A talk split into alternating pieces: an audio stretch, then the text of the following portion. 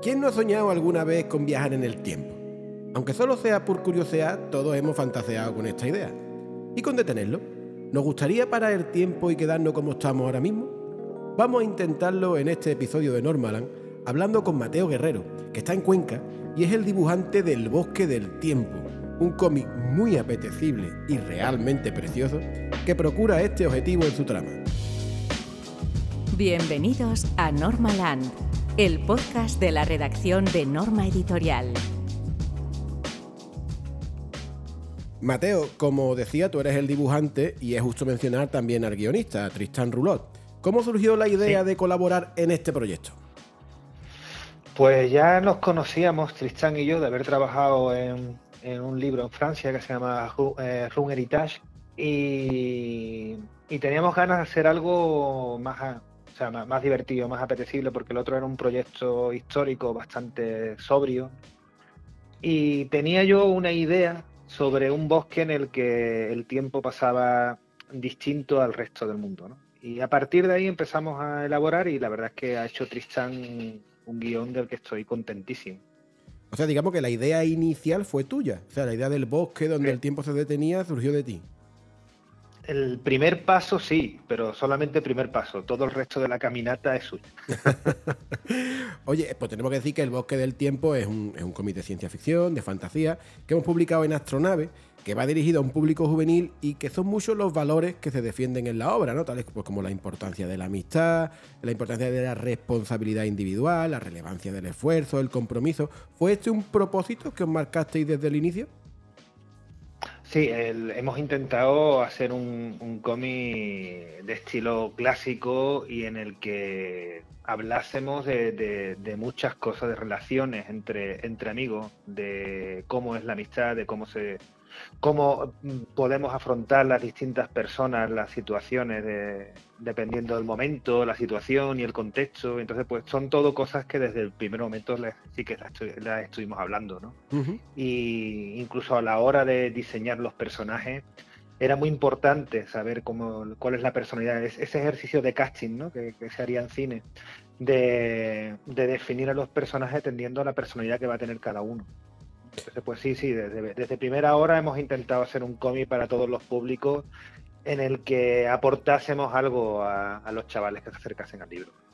Claro, porque además de que, el, de que el bosque del tiempo tiene puntos muy divertidos, tiene, tiene episodios que son realmente, te despiertan la, sonrisa, reúne un contenido del que yo llamaría formativo, porque tienen cabida tanto elementos de mitología como citas de filósofos. Aparecen por ahí Aristóteles, Platón. Este detallito académico lo convierte en una lectura muy completa. Yo entiendo que es un, puede ser un recurso que para profesores les puede venir muy bien, ¿no? Mm. Yo es que incluso diría más, una cosa, claro, son la típica cosa que no se pone, que, no se mete en el libro, no, se explica, pero en esta historia hablamos del origen de todos los mitos, esos mitos que, tienen eco en todas las civilizaciones, ¿no? ¿Por qué hay pirámides en distintos, en distintos sitios de, de la humanidad? ¿Por qué se repiten, se repiten cierto tipo de leyendas, incluso en civilizaciones que son muy distantes? Pues en esta historia mm, vamos ahí, vamos a ese tipo de elementos que se repiten en distintas civilizaciones, vamos a darnos un paseo por, por todas ellas eh, dentro de una aventura, pero yo creo que sí que va a ser un punto muy bueno que cuando estos chavales que se lean este, este libro les va a picar la curiosidad y se van a querer acercar a, la base, ¿no? A, eso, a esas mitologías a las que hacemos referencia. Estoy totalmente convencido. Hemos mencionado que es un cómic para público juvenil, pero qué duda mm. cabe que también puede hacer las delicias de un público adulto, porque yo cuando lo he leído lo he disfrutado un montón. Tú ya conoces de gente, de gente ya más mayor que lo haya leído y que te haya dicho, oye Mateo, pues esto es para niños, para chavales, pero a mí también me ha molado mucho. Eh, no solamente eso, sino que eh, yo lo que me he dado cuenta es que eh, muchos adultos se piensa que el TVO es muy profundo para los niños y los niños, sin embargo, lo disfrutan. ¿Por qué? Porque tiene elementos que podemos disfrutar cada uno dependiendo de nuestro, de nuestro alcance. Nosotros le sacamos más, jugo eh, a algunas cosas y los niños se centran en la aventura, en cómo pasa y asimilan las cosas de forma transversal. Entonces, eh, sí, sí, yo creo que es un, o sea, como las típicas películas, todos los públicos de aventura, ¿no? Tipo los Goonies y tanto, tantas otras pelis que hemos, que hemos visto todos, pues con esta historia pasa un poco, un tanto de lo mismo. Y jugando con esto de la doble, de la doble lectura, el, Bosque del Tiempo es una obra de ambientación fantástica, ya lo hemos dicho, ¿no? Hay, hay mucho mm. componente mágico. De hecho, el motivo central es la detención del tiempo. ¿Tú crees que los adultos hacemos una lectura de esta detención del tiempo que planteáis en el Bosque del Tiempo de una manera y los chavales le dan otro significado? Yo lo que sí que me he dado cuenta eh, es que los chavales ven una historia de viaje en el tiempo y a ver, te voy a poner un símil, ¿no? Yo lo veo como con la magia. O sea, cuando nosotros vemos un, cuando los niños ven a un mago haciendo un truco, para ellos están alucinando, disfrutando de, la magia, ¿no? Sin embargo, los adultos nos acercamos al mago y decimos, oh, qué chulo, ¿cómo lo habrá hecho? Y nos, y nos ponemos a intentar buscar cuál es el truco. No, pues eso mismo me he dado cuenta que pasa aquí con, el, con la lectura. Lo, los adultos intentan buscar que eh, las ciertas incógnitas, claves, personajes ocultos que hay en la historia, quiénes son cada cual, ¿no? Resolver los misterios. Sin embargo, los niños se dejan ir y lo disfrutan de una forma más inocente que a la vez más divertida. De hecho, eh, no bien, o sea, sí viene al caso, pero estaba pensando, una vez eh, vi un documental que hablaba de, precisamente un poco de esto, de las percepciones de los niños y los adultos, y explicaba un, neurocientífico que, mm, que, precisamente al final un niño es como una mente virgen y que no está como programada y que a partir de los 7, 8 años, que ya empezamos a tener un conocimiento más racional, se, empieza a perder esa capacidad de, eh, digamos, más mágica.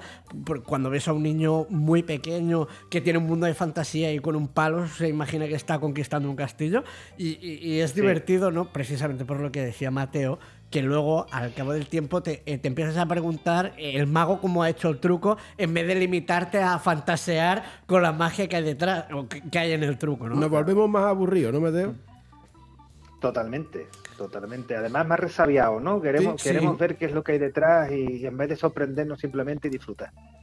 Y, y sinceramente, lo que, lo que hemos querido desde primera hora era hacer un cómic de disfrute, un cómic de aventura que también tenga estos valores que hemos hablado, que meta, que meta información de, cosas que los niños todavía, la mayoría, pues no, como hablan la cita de Aristóteles, ¿no? Y, tal, que todavía no han tenido acceso a ellas, pero, pero sobre todo una aventura divertida, ¿no? o sea, un cómic de toda la vida, pero bien hecho. Yo, de hecho, a mí me recuerda mucho a los dibujos que yo veía de, pequeño, de tipo, los que ponían de aventura, rollo Silvan y tal, en, bueno, aquí en TV3 en Cataluña, y a mí me ha transportado un poco a mi parte más de, aventuras de pequeño y lo he disfrutado mucho, o sea que enhorabuena. Pues muchísimas gracias. La verdad que, El Bosque del Tiempo es un tebeazo muy, muy apetitoso. En el apartado artístico tú te has salido. La verdad que el dibujo es una maravilla. Y los colores. Sí, sí, colores y dibujo. Eh, yo he tenido ocasión de comentarlo ya con varios libreros, con gente que, pues, que está muy familiarizada con tratar con diferentes productos gráficos y lo han celebrado un montón. Y yo te, quería preguntar, el proceso de caracterización de los personajes, ¿cómo ha sido? Porque los protagonistas son un grupo de niños, donde también hay algún que otro adulto, y hay incluso una especie de evolución en el tiempo. ¿Cómo te planteaste la caracterización de los personajes? ¿Tuviste algún modelo? Pues ¿Quisiste, eh, digamos, eh, tomar punto, algún punto de partida o dejaste volar la imaginación? Pues fue, llevó, mucho trabajo. Llevó mucho trabajo porque eh, fue un tira y afloja con el, con el guionista, donde él tenía una visión muy clara de los personajes. Yo trabajaba a partir de su descripción, pero a la vez también me lo quería llevar a un poco a mi campo. Entonces, pues mm, fuimos trabajando mucho, me, pegué un, mes haciendo, haciendo bocetos, todos los días nos, intercambiábamos nos intercambiábamos mensajes, le enviaba fotos de fotos de, todo lo que iba haciendo, lo íbamos comentando y hasta llegar a, este grupete de amigos que, que, creo que quedan simpáticos y lo importante es que, que cada personaje tenga unos elementos que permitan a todos los chavales identificarse con ellos. Eso está claro. Habrá unos chavales que se identifiquen más con un personaje que con otro, pero pues claro, no, somos todos iguales, ¿no? Entonces, pues eh, sí, sí que era importante pues repartir en, el casting que el grupo fuese, fuese variado. Y, pero fue, eh, fue a partir de, mucha conversación entre, entre guionista y yo. Porque el guionista em, Tristán, él ya te planteó algún tipo de estética de personaje, ya, incluso en el guion ya te sugería alguna, alguna apariencia. Me hablaba de las características del. O sea, no, me ha dicho en ningún momento cómo eran los cómo, eran en sí eh, estéticamente los personajes. Me hablaba del, del carácter. Entonces, eh, después, conforme iba haciendo boceto, o sea, eh, ya te digo, era, era, una conversación. Oye, ¿y si este personaje es más gordito?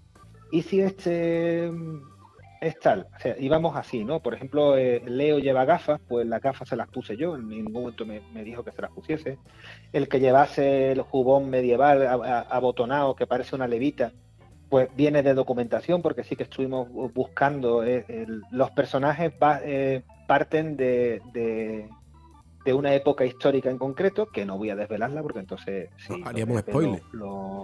Exactamente, no, no me lo voy a permitir, pero sí que partimos de que todas las vestimentas son de un periodo de un periodo histórico en concreto y de un lugar en concreto y a partir de ahí pues fuimos fuimos trabajando trabajando dándole características a cada personaje y de todo, de todos ellos, ¿tienes alguno que sea tu favorito, Mateo? Yo tengo uno, ¿eh? Yo, yo, el mío es el mío es Teo, porque a mí estos personajes tan, pues, simpaticones, tan granujas como inocentes que tienen más peligro que un tiroteo en un ascensor, eso a mí, a mí me resulta muy simpático.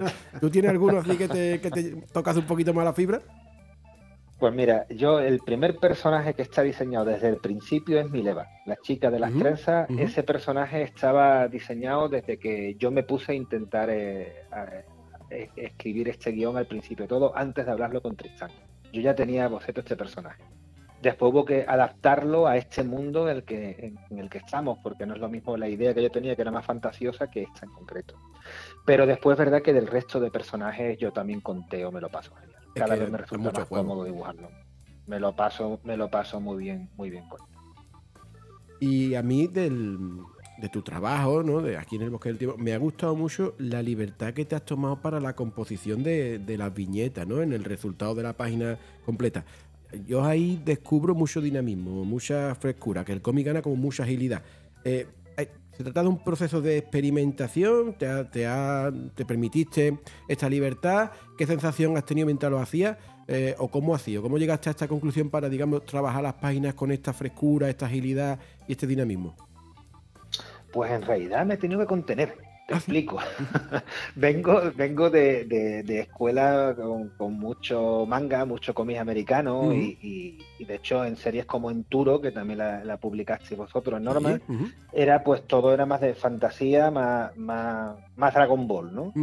Pero en este, en este caso en concreto, que venía de proyectos más históricos, venía todavía resabiado con, un estilo más, más realista, más, más rígido pero sí que tenía claro que en este proyecto queríamos hacer un, proyecto juvenil, pero de corte clásico. Entonces empiezo con una narrativa toda muy, muy clásica, o sea, sin salirme de las viñetas, todo muy contenido, todo muy medido, hasta que hay un momento de historia que la historia lo que pide es que, es que explote. Es que explote, que las viñetas sean más grandes, que los personajes sean más grandes, que haya más libertad, que haya aire. Entonces, a partir de ese momento, momento sí que me permito me permito el poder eh, buscar recursos más visualmente más, sueltos y más atractivos, ¿no? Pero también esto es como, como dirigir una banda sonora con una peli, ¿no? O sea, todo, la música está contenida hasta que hay un momento en el que pega, pega la explosión y entonces ya retumba, ¿no? Pues en, la narración en el cómic pues pasa lo mismo. Y mm, el final, Mateo, es uno de los de los mayores atractivos del, cómic, ¿no? Por lo inesperado que, resulta. Em, sí, sí, al final está muy chulo, sí. En este primer tomo, es que decir, termina muy arriba. Hay que decir que nosotros hemos publicado un tomo integral, el primero de tres, en Francia serán seis tomos, ¿no? Entonces nosotros lo vamos a, digamos, a reducir a tres. Y en este primer tomo integral que, hemos publicado nosotros, el final termina muy, muy arriba. ¿Tú nos puedes mm. confirmar que en el segundo se mantendrá ese factor sorpresa constantemente? Eh, sí, es maravilloso. Nos acaba de, hacer la labor comercial. Eh, de hecho, ahora mismo estoy terminando el tercer tomo francés, o sea, lo que sería la mitad del siguiente tomo español. Y, ya tengo el guion del, cuarto, o sea, la segunda mitad, y, el TVO va, va creciendo, va creciendo y va creciendo.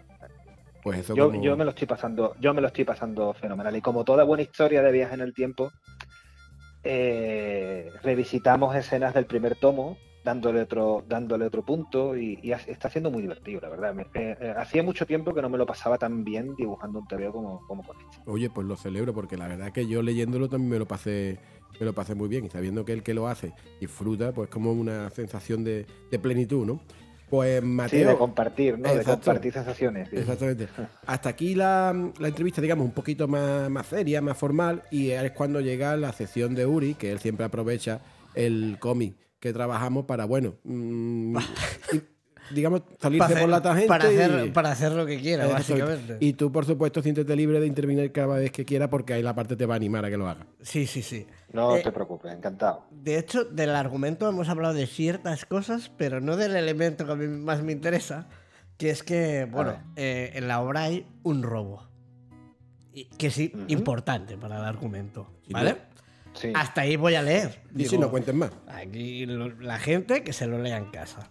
Pero bien, yo quiero aprovechar el tema del robo, porque yo estaba. Sabes que yo siempre vengo con cosas raras o, o llamativas y tal. Total, que me he puesto a pensar, digo, hostia, digo, ¿por qué no hablamos de grandes robos de la historia? Y cuidado, porque me he dado cuenta de que, de que es muy interesante el tema. Pero eh, eso sí, vamos a dejar de lado el Museo Británico y a los británicos. Porque esto, eh, estos juegan en una liga aparte, ellos son la Champions League. Y nosotros Sí, nos vamos sí. a centrar eh, en, en ligas menores. ¿eh? Vamos a dejar los magnates del expolio aparte. Y bien, lo haremos por orden cronológico, ¿vale? Empezamos en el asalto al tren de Glasgow de 1963. Esto es bastante moderno, ¿eh? He elegido épocas que mm, no todos aquí hemos vivido, pero que, bueno, que nos pilla más o menos de cerca. Pues bien, el 8 de agosto de 1963, eh, 15 forajidos encabezados por Ronnie Biggins asaltaron el tren correo que iba de Glasgow a Londres. Ojo porque el botín fue de 2,3 millones de libras, que son unos 3 eh, millones de euros, que al cambio de ahora serían unos 40 millones de euros, que no está nada mal. Bien, pues resulta que a estos eh, forajidos los, eh, los capturaron, a todos. Pero el bueno de, de Ronnie Higgins, de Ronnie Biggs, perdón, que le he llamado Higgins, no sé por qué, eh, logró fugarse de la cárcel y, eh, y se fue a Brasil. Pero es que lo cachondo es que teniendo una morterada de dinero, se fue a Brasil, pero le dio por entregarse en 2001, sin que nadie le buscase. Que yo no lo entiendo, digo, si no te han cogido, ¿para qué te entregas? La culpa es muy mala. La Claro. culpa es muy mala. Y la cosa es que en 1988 se hizo una peli basada en este robo que se llama Buster. Y lo mejor de todo es que el prota es Phil Collins. Que yo no sabía que Phil Collins tenía una película y menos haciendo de ladrón. Pues bien. Y esto me lleva al siguiente robo, que es el del el Banco Société Générale de Francia, precisamente. Y esto ocurrió en julio de 1976, y atención, porque el robo estuvo perpetrado por Albert Spagari, que se ve que lideró una banda de ladrones que durante, ojo, tres meses construyó un túnel por las alcantarillas de Niza. ¿Y cómo lo hizo? Eh, Él se ve que él tenía una tienda y se enteró de que el alcantarillado pasaba muy cerca del banco y dijo, tate, pues si, si pasa cerca, ¿por qué no vamos haciendo un túnel, un túnel, un túnel? Y total, que consiguieron robar em, unos 60 millones de francos y ojo porque dejó una pintada en el banco. Y la pintada decía así, sin armas, sin violencia y sin odio. Ojo, Con elegancia. con elegancia, con elegancia. Y lo mejor es que fue capturado, pero el tío saltó por la ventana dándose a la fuga en una moto. Y lo mejor es que nunca más fue apresado y en 1989 publicó un libro con su versión de la historia y durante ese tiempo él fue sentenciado, se le llama sentencia in absentia, y lo condenaron a cadena perpetua. Y ya me dirás tú, si no lo has cogido, ya me dirás para qué sirve. ¿Tú ves por aquí, Mateo, algún argumento interesante para un posible futuro cómic? Pues yo, yo lo que lo estoy viendo es que estas cosas, estas cosas son muy sofisticadas. O sea, Sí, aquí Aquí somos más de vaquilla de Dioni, ¿sabes? Aquí es otro, aquí tenemos Aquí otro es estilo. Aquí es otro- aquí es otro Aquí tiempo. es otro estilo, sí. Pues no os lo perdáis porque el Spagari este dicen que igual se operó, no, no se sabe bien bien, y pero lo cachondo es que la teoría es que vivió en Argentina y en Río de Janeiro. Es más, hay una foto de él con el ladrón anterior que os he mencionado, con Ronnie, con Ronnie Biggs, tomándose algo y se ve que alguien les hizo una foto. Eh, que no, es- no deja de ser bastante cómico que entre ladrones se encontraran allí, pues en Río de Janeiro, tranquilitos con sus millones. Digo, yo que sí. ¿eh? Ladrón, pero disfrutón también. Y Bueno, ya lo que quiere vamos. decir también es que eh, saben juntarse entre ellos, sí. Hombre, claro. Sí, no, no, hombre. Y más en Río de Janeiro, que no es la, más sitio. la banda del patio. Y bien, luego mm, el mayor robo de la historia de Estados Unidos, que fue en el aeropuerto JFK, eh, en, bueno, en un, en un hangar de Lufthansa, que robaron eh, varios millones de dólares, 5 millones, y un millón más en joyas. Y fue un grupo que dicen que era de la mafia, esto fue en el 11 de diciembre de 1978, y se ve que fue un grupo de la mafia italiana. Y esperaos porque lo cachondo fue que justo cuando los iban a detener aparecieron varios de los miembros que robaron asesinados. Y nunca se sabe qué ocurrió realmente y hay como una leyenda negra que Scorsese llevó al cine en 1990 con la peli Goodfellas, que aquí se tradujo como uno de los nuestros, que es un peliculón, pero, sí. es, pero es un caso real. Ujú. ¿La has visto tú esa peli, Mateo? Sí, claro. Hace Es, tiempo ya, sí. es buenísima. Un peliculón. Y ya os dejo con los dos últimos robos que a mí me parecen muy curiosos. Creo que los más curiosos de todos. Y es que en 1990, el 18 de marzo concretamente, se realizó un robo en eh, el, el que está considerado como uno de los mayores robos del mundo eh, sin resolver, de, de- sobre todo relacionado con el arte. Fue en el Museo Isabella Stewart Garden, donde se robaron 13 obras. Tú dirás, pues no son tantas. El problema es que eran de gente como Degas, Rembrandt o Vermeer, que son obras como muy notorias, y los ladrones que asaltaron iban vestidos de policía. Entraron de policía así como que iban a hacer mm, inspección, asaltaron a los guardias, robaron las, las cintas y los cuadros y se largaron. Y a día de hoy, esto pasó, recordemos, en 1990, no se ha resuelto. No sabe qué ha pasado, o sea, no se sabe dónde están, y ya dudo que lo vayan a averiguar, no se sabe dónde están los cuadros, y lo más cachondo es que el FBI lo sigue buscando, lo tiene como caso, eso, caso abierto de estos, que se tiene que resolver algún día, dan 100 mil dólares a quien dé a quien dé algo de información útil y lo más divertido es que el museo sigue teniendo los marcos vacíos expuestos y en la web tiene la historia del robo. Cosa que han hecho como... eh, mm, han explotado ellos mismos la obra, que me o sea, eh, la obra del, del robo, que me parece eh, como darse una vuelta. Eso sí que es marketing. Sí, sí, totalmente. Sí, o sea, me parece fascinante. Y luego ya para acabar, es un caso, volvemos a Francia y no sé si os sonará porque esto fue muy bestia. Es el- un camarero francés llamado Stephen Breckweiser eh, que durante seis años estuvo robando. ¿Y qué robó? 239 obras de arte en 172 museos distintos y la cosa ascendía a mil millones de euros. Caray. Y espérate que ahí viene el redoble de tambores. El tío robaba no por dinero, porque nunca vendió una obra, es más, las obras estaban escondidas en casa de su madre, las robaba por literalmente amor al arte. Dijo, a mí me gustan mucho, las quiero para mí solo, y las robó y hubiera seguido robando si no lo hubieran detenido, pero esto lo hizo ah, desde 1995 hasta 2001. Y, y- pero lo mejor de todo es que solo lo detuvo. O sea, le condenaron, el Tribunal de Estrasburgo le condenó a tres, eh, tres años de cárcel solo. Por una suma de. Vaya. Estamos hablando de mil millones de euros. Tres añitos, de los cuales solo cumplió 26. Y luego, cómo no, sacó un libro contando el cómo lo hizo. Y lo mejor es que la madre también fue condenada a tres años de cárcel. ¿Por qué? Por tener cosas robadas en casa. Y pero ella solo cumplió 18 meses. Y hasta aquí. Claro, no, sí, sí, lo que está claro es que dices que era por amor al arte. Tiene pinta de que era por amor a su madre. Claro. Sí, no, no.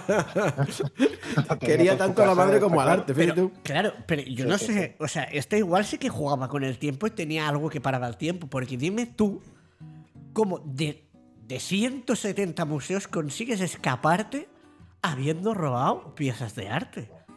O sea, tienes que tener un método. O sea, es que no, No, no, hay o gente- sea, no me entra ni en la cabeza del mejor cineasta cómo planteas tantos robos. Hay gente, hay gente con talento. O sea, este tiene que tener un truco con Qué el tiempo. Qué duda cabe. Oye, Mateo, pero nos acaba de comentar que estás ya con el cuarto tomo, que digamos completaría nuestro segundo integral, ¿no? Eh, tenemos, Sí, empiezo, empiezo con él ahora. Estoy terminando el tercero, empiezo ahora con él. tenemos muchísimas ganas de poder ya leer la continuación. El integral 1 lleva en librería ya unas semanitas, está funcionando muy bien. Todas las opiniones que nos llegan son muy buenas. Y celebramos tenerlo en el catálogo de Astronave y te agradecemos un montón este tiempo que nos has brindado para poder presentar el Bosque del Tiempo y charlar un poquito contigo. Tú sabes que para lo que haga falta aquí me tenéis. Un abrazo muy grande, Mateo. Igualmente, hombre.